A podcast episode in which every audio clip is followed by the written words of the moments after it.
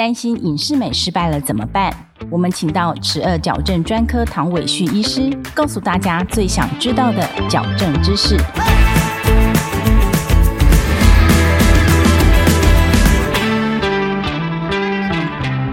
请问唐医师，到底选择做隐适美比较好，还是传统矫正就好了呢？隐适美当然它是一个新的技术，一个新的材料，它跟传统矫正整个矫正系统的这个设计跟它的应用的方式的话，其实有很大的不同。以隐适美现在已经进行到我们叫 Generation Eight 第八代的隐适美，它所使用的材质，它所使用的微型矫正器的这些设计的话。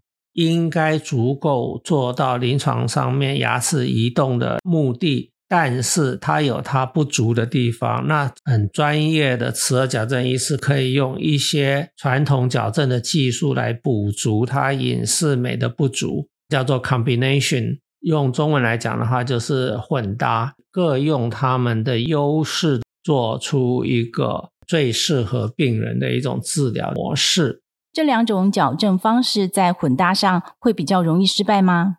所谓的失败，我觉得是在专业的医师的处理里面，应该是指他没有处理好。所以实际上，整个的治疗对病人来讲，它的舒适度、它的美观，其实是没有什么太大的差别。所以我觉得医师的专业程度还是最重要的。本节目由上城齿颚矫正中心专业分享中。听起来选择专业的医师真的很重要哎。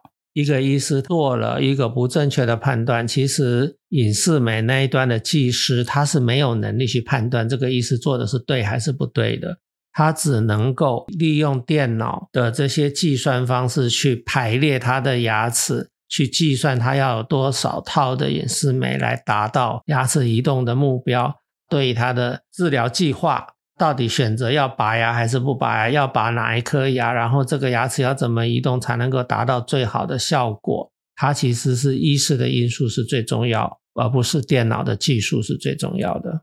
谢谢唐医师的分享。如果你喜欢我们的节目，欢迎到各大 Podcast 平台给我们好评。十二矫正。大师讲堂，我们下一集见，拜拜。